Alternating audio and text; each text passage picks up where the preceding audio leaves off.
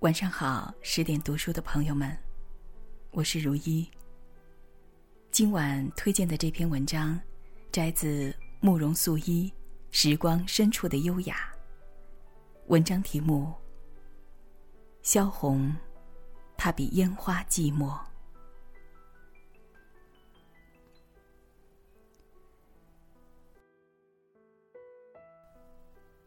天才的气息。即使散落在灵光片语里，也会让人嗅到。在我小的时候，流行背课文。背过的众多课文中，《火烧云》是印象很深的一篇。我现在还记得，课文里的火烧云在天上变换出各种缤纷的颜色，一会儿红彤彤的，一会儿金灿灿的。甚至把老爷爷的胡子和篮里的小猪都染成了金色。记忆中的童年天空，总是被这样瑰丽的火烧云染红，好像天边都着火了。学了那篇课文的傍晚，我急急忙忙跑到猪圈边去看。嘿，我家的两头小白猪果然变成了小金猪了。奇怪的是，长大之后，我再也没有见过那样绚烂的霞光。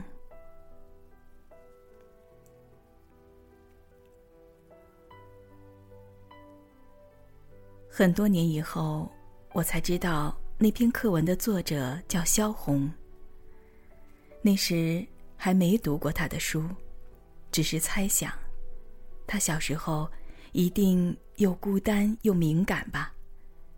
因为孤单，才会长时间去看天上的云；因为敏感，才会记得那样清楚。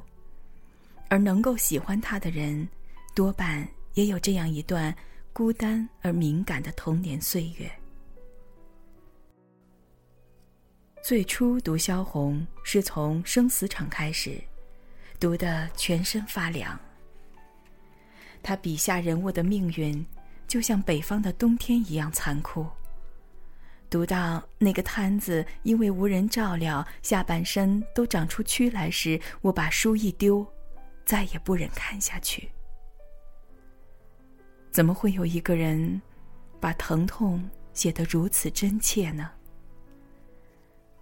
当时的我，对这种扑面而来的疼痛避之不及，所以。在相当长一段时间内，我对萧红的作品敬而远之。还是前几年开始读他的《呼兰河传》，一读之后就放不下了。这个时候读萧红刚刚好，往前一点不谙世事，无法体味文中悲凉滋味；再晚几年。童心泯灭，就领会不了字里行间潜藏的一派天真了。只有几万字的一篇小说，却读了很久，恨不得把每个字都先咀嚼一番再咽下去。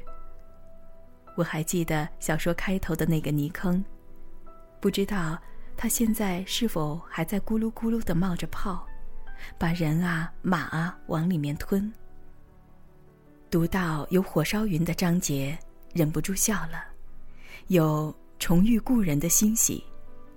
然后，就是放河灯、跳大神的那一段，一个句子冒出来：“满天星光，满屋月光，人生何如？为何如此悲凉？”至此。萧红的天才气息泄露无遗。如果说《呼兰河传》是一首绝句，这就是全诗的诗眼。儿时读武侠小说，书中常常写人胸口仿佛被人打了一锤，总觉得太夸张了。但我读到这个句子时，确实有这种感觉。最喜欢的章节，还是关于他和祖父以及后花园的故事。他总是说：“他家的院子很荒凉。其实有了祖父的陪伴，那个小院子倒是显得暖意融融。祖父教他念诗，他老是瞎嚷嚷。祖父给他烤掉在井里的小猪，他吃的可香了。他一天天长大，祖父一天天老去。直到有一天，他嚷着要把小猪赶到井里面去，我要落井的。祖父哄着抱他回去。祖父快抱不住我了。简简单单的几个字，我居然看得落下泪来。满纸都是萧索，满篇俱是悲凉。人生啊，居然寂寞到这样的地步，只能寻进回忆中，寻找已逝的温情。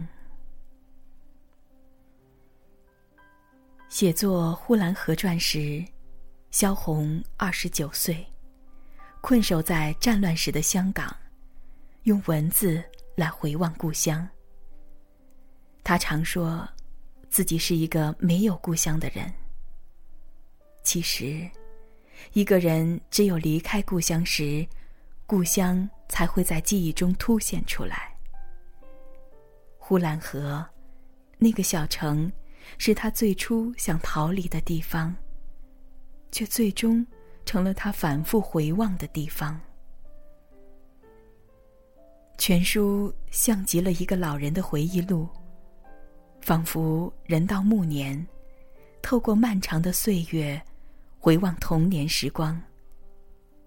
所以，《呼兰河传》有一种奇怪的基调：世故杂糅着天真，凄凉交织着欢乐。童心来赴梦中身，说的，就是这种感觉吧。古人有诗称之说，其实何尝没有文称呢？写《呼兰河传》时，萧红把他对这世间所有的眷恋、怨恨、不甘、悲悯，都一股脑的写了进去。他是不是预感到？自己的时间不多了。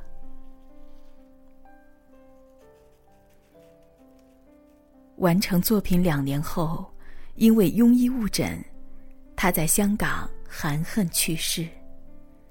死前，他已经不能说话，仅在纸上留下了最后的遗言：“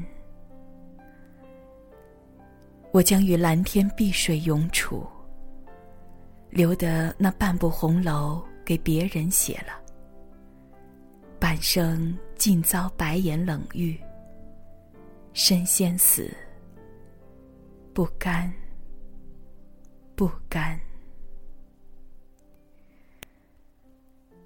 世人提起弥留之际的萧红，总是喜欢谈论他临终前还盼望着萧军来救他，却忽视了半部红楼之说。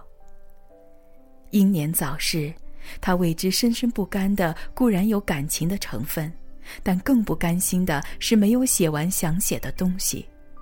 这对于一个天分极高的写作者来说，才是最大的遗憾。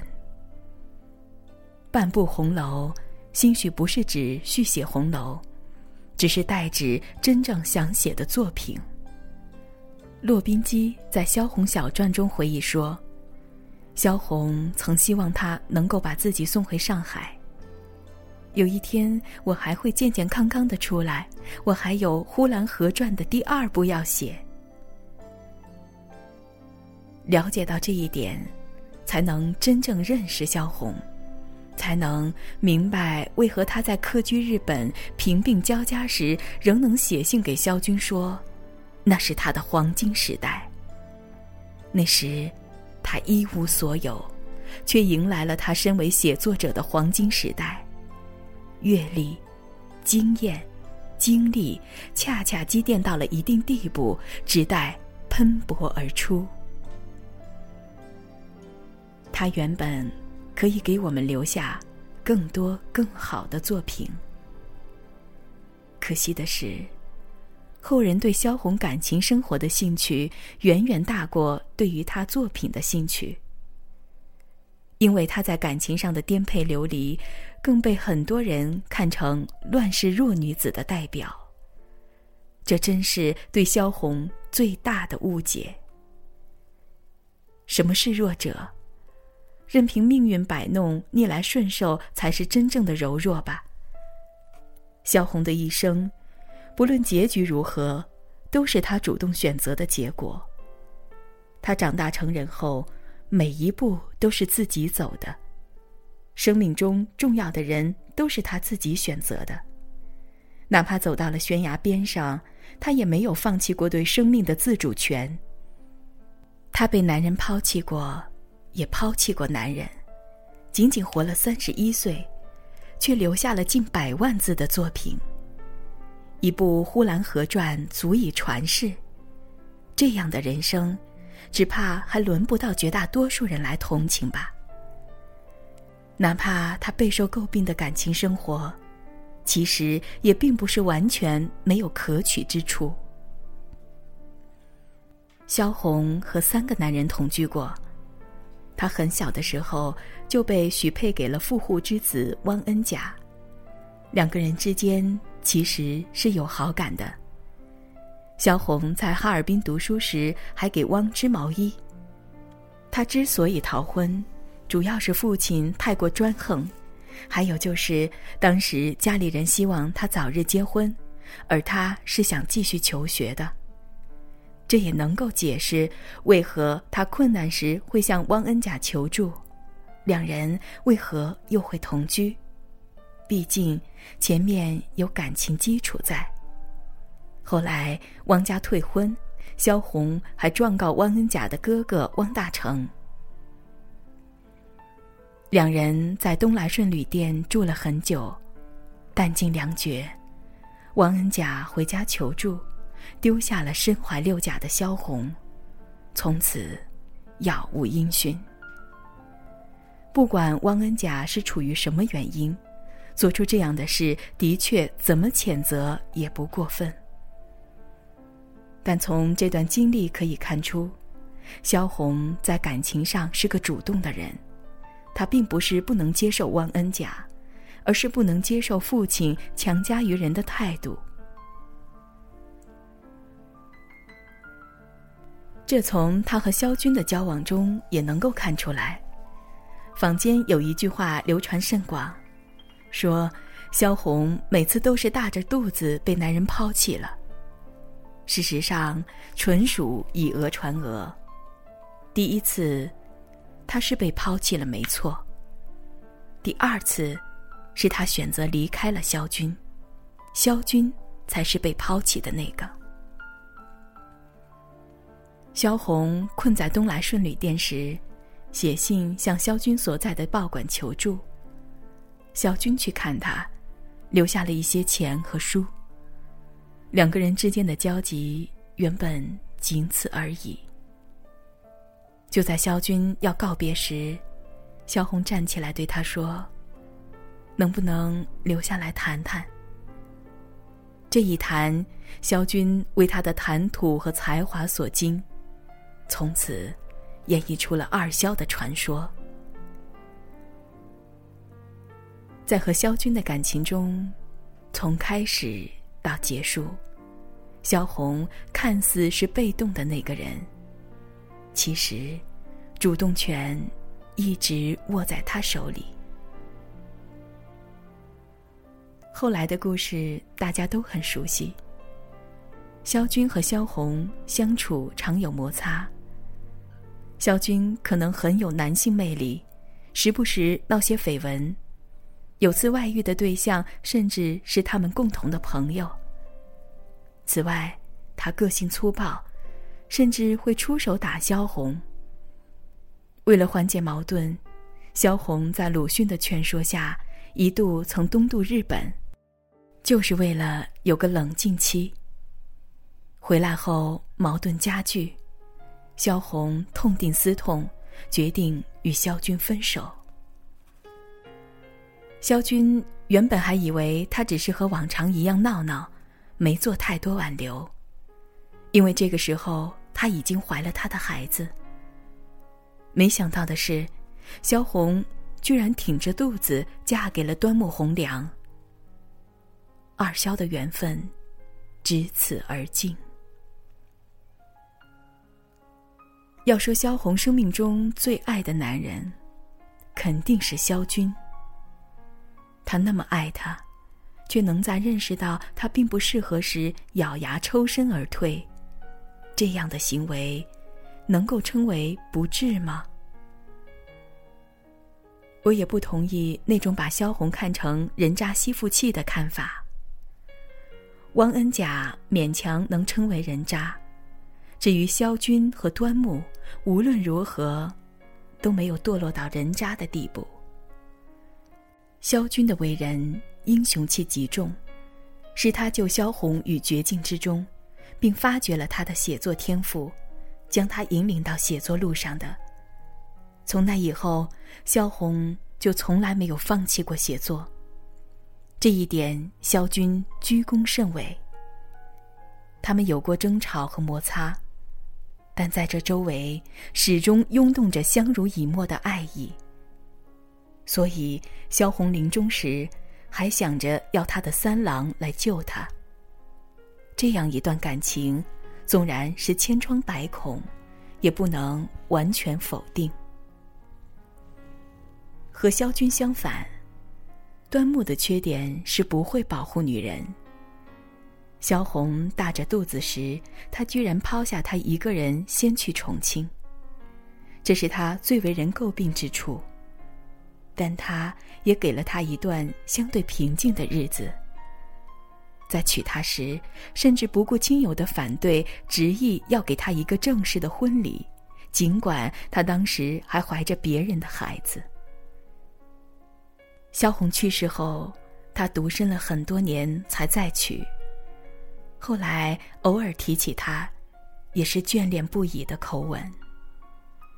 这两个男人都不算是十恶不赦的坏人，只能算是有弱点的平常人。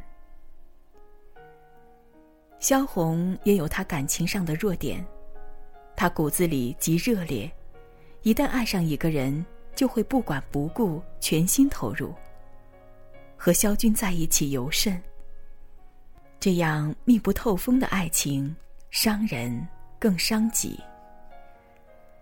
他还特别要强。萧军回忆当年与萧红的相处时，曾说：“他最反感的，就是当时我无意或有意说及或玩笑的攻击女人的弱点、缺点的时候，他总要把我作为男人的代表或靶子，加以无情的反攻。”有时候还要认真生气，甚至流眼泪，一定要我承认错误，服输了才肯破涕为笑，言归于好。这么看来，萧红有着很重的女权意识。可惜，她碰到的时代不对，碰到的人也不对。萧红的一生。是十分寂寞的。即使是她爱过的三个男人，也没有充分认识到他的价值。相反，他们反而常常轻视他。他们认为萧红是有才华的，可这才华也很有限，至少在他们之下。所以，端木会叫萧红替他抄稿子。萧军会嘲笑他写的东西太过迷弱，在他去世多年后还感叹，他的心太高了，像是风筝在天上飞。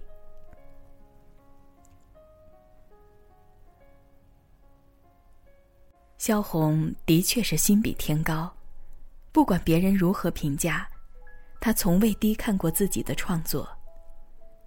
聂甘努评价说，他是个散文家。但小说却不行。他淡淡的辩驳：“有一种小说学，小说有一定的写法，一定要具备某几种东西，一定要写的像巴尔扎克或契诃夫的作品那样。我不相信这一套。有各式各样的作者，有各式各样的小说。唯一充分肯定他的是鲁迅，他出钱帮他出书，不遗余力的替他推荐，病时也陪他说笑。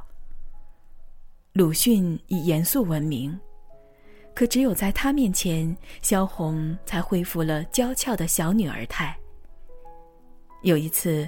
许广平拿出很多发带，把其中一条桃红色的系到了萧红头上。鲁迅见了，郑重地说：“不要那么打扮她。他是懂得她的。萧红那样的性格长相，确实和桃红色不搭。”有人揣测他们之间兴许有些暧昧。我倒觉得他们很像祖孙俩。或许鲁迅毫无保留的付出，让萧红想起了他逝去的祖父。这是他在人世间唯一觉得温暖的两个人。萧红的身后更加寂寞。近来忽然热闹起来了。人人争说萧红，说来说去，焦点无非聚集在她和几个男人的故事上。这样的热闹，我想萧红一定是不需要的，像我这样深爱她的读者都觉得不需要。因为这股热劲，人们喜欢把萧红和张爱玲相提并论。其实，不管是生前身后。萧红的关注度都远远不如张爱玲，这和他们所写的题材有关。张爱玲所写的痴男怨女、都市百态，即使过了数十年，仍然令读者有共鸣。萧红笔下的残酷世相、农村风情，当代大多数读者读起来都会有所隔膜。他们的文学风格也迥异。张爱玲错彩楼金，萧红则如出水芙蓉。张爱玲也遭遇过感情上的坎坷，但很快就启动了自保机制，成全了后半生的雍容自重。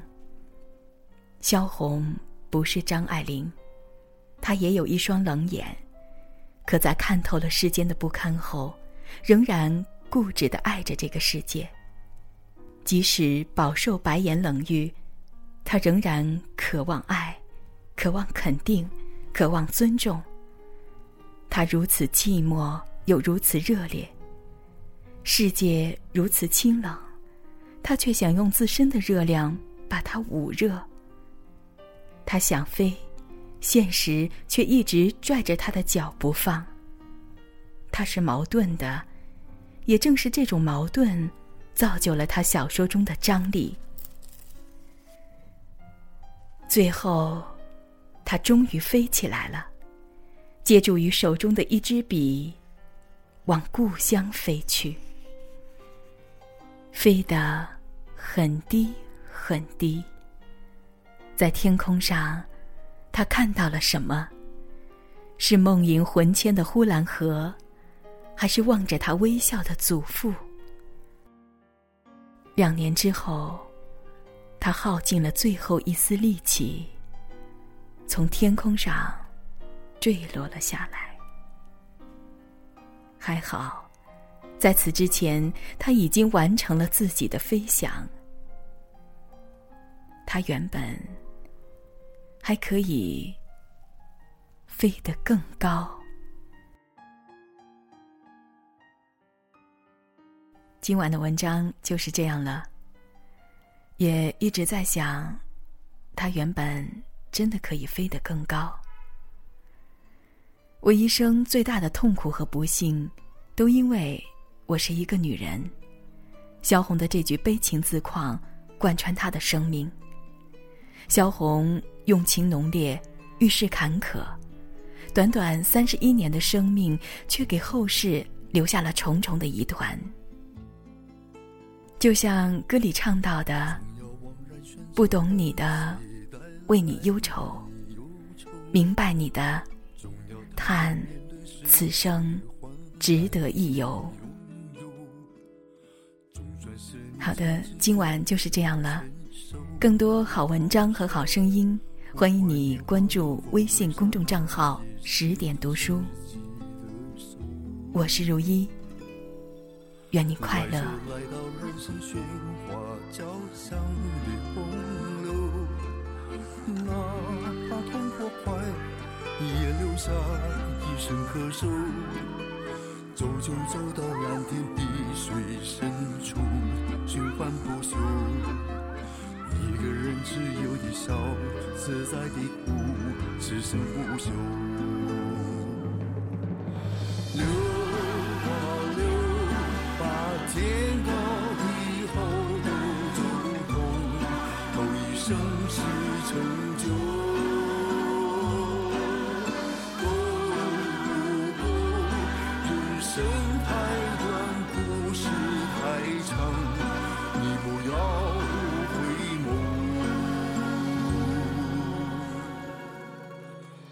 要突然选择逗留，我冒险出走，总要暗暗决定低头，我从容战斗，总在倾听内心呼唤，一去不回头，管他冬夏炎凉，也写下了自己的春秋。来就来到人生喧哗交相的河流，哪怕不破坏，也留下一生可守。走就走到蓝天碧水深处，循环不休。一个人自由的笑，自在的哭，此生不休。